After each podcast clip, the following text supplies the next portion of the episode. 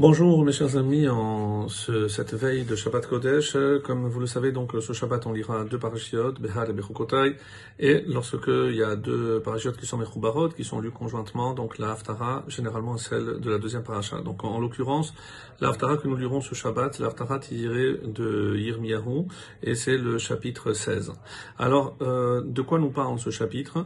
Et on va comprendre aussi le lien avec euh, la paracha. Alors ici, euh, le prophète Jérémie, Yirmiyahu, se lamente un petit peu de voir comment les Juifs se sont laissés influencer par l'idolâtrie. Et je vous prie de bien croire que ces paroles prophétiques hein, ne sont pas obsolètes. On ne parle pas de nos ancêtres qui se laissaient euh, tromper par cette, la vanité de, l'idolâtrie.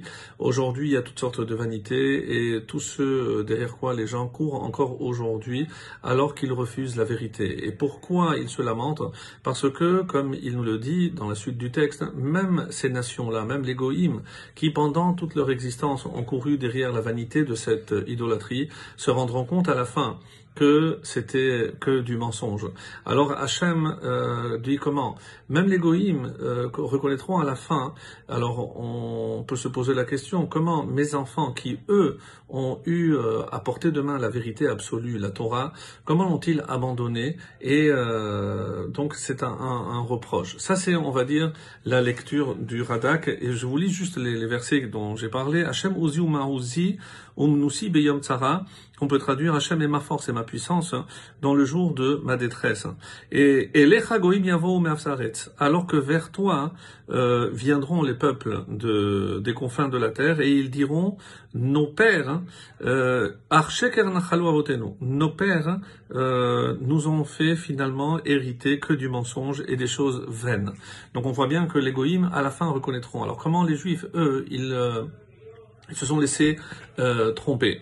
D'après euh, le Malbim, non, on peut pas imaginer que ici euh, Jérémie vienne encore accuser le peuple et il vient pour défendre la cause du peuple juif. Mais comment on peut faire rentrer dans ces mots une, un plaidoyer de la part de Jérémie? Eh bien tout à fait, parce que Hachem, pourquoi tu vas t'énerver contre eux? Tu vois bien que l'idolâtrie, il n'y a rien, c'est de la vanité. Regarde, même les nations à la fin reconnaîtront. Donc comment te mettre en colère contre finalement quelque chose qui est vain? Alors c'est vrai que Jérémie est un bon, défenseur, mais euh, malheureusement, euh, Hachem dit, mais vous savez, quel est le problème? C'est que lorsque pendant des générations et des générations, influencés par l'exil, et, ben, le peuple a com- continué à se, à se comporter d'une certaine façon, même si au fond d'eux, ils savent que c'est de la vanité, mais euh, comment ils m'ont abandonné? Comment ils peuvent délaisser la vérité? Comment fuir cette vérité pour s'attacher à des choses qui sont tellement vaines et tellement éphémères alors qu'ils détiennent la plus grande richesse qui soit? Et ces, ces, discours, mes amis, euh, sont extrêmement actuels encore aujourd'hui. Comment expliquer qu'il y a tant de nos frères encore qui ne sont pas rendus compte de la vanité de, poursuites, des honneurs, de, ri- des richesses et autres Et c'est ce que le, prophète euh, va dire dans le, dans le verset qui, qui commence par qui Khatat Yehuda Charusha Libam.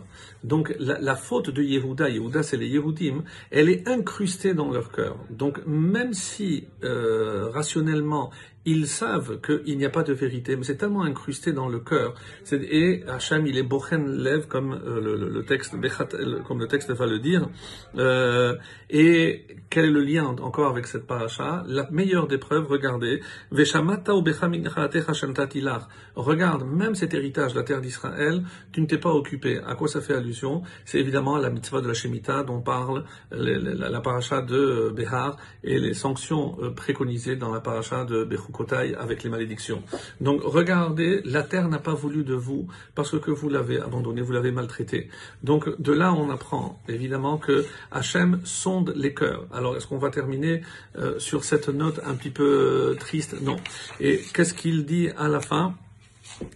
Qu'il ne faut pas se fier à son cœur Parce que l'erreur du juif, c'est lorsque il ne fait que suivre son cœur. C'est-à-dire l'impulsion du moment. Donc, il, euh, de notre côté, l'Agmara dit, Rahamana libabael. Ce que Hachem demande, ce que la Torah demande, c'est le cœur. C'est-à-dire ce que je fais. Et on comprend de là que même les gens qui pratiquent, mais sans cœur, hein, finalement, c'est, ils sont dans euh, la tromperie. Parce qu'ils pensent qu'ils sont dans le vrai, mais le cœur n'y est pas. Donc, attention au cœur. Parce que si vous ne faites pas avec le cœur, eh ben ça, n'aura pas de valeur. Et c'est pour ça que il donne l'exemple de cet oiseau qui euh, fait semblant de nourrir, même lorsque les petits ne sont pas à lui, mais à la fin, ces petits, comme dit le texte, ils, ils abandonneront le Père. Parce qu'ils se sont rendus compte que euh, pour l'instant, on se nourrit de, d'idées euh, qui sont fausses, mais à la fin on se rendra compte de l'inanité, donc de l'impuissance. C'est pour ça que Mikve Israël Hachem, que l'espoir d'Israël, c'est que Hachem, Kol Ozvecha Yevoshu, et tous ceux qui t'ont abandonné, ils auront honte, et Qui, pourquoi? Qui azevu mekor parce qu'ils ont abandonné la source, la source véritable de vie. Et refaeni Hashem ve'erafe, guéris-moi, je serai guéri, hoshieni ve'ivashea, sauve-moi, je serai sauvé, ki tehilati ata, car tu es euh, mon sauveur. Alors qu'Hachem nous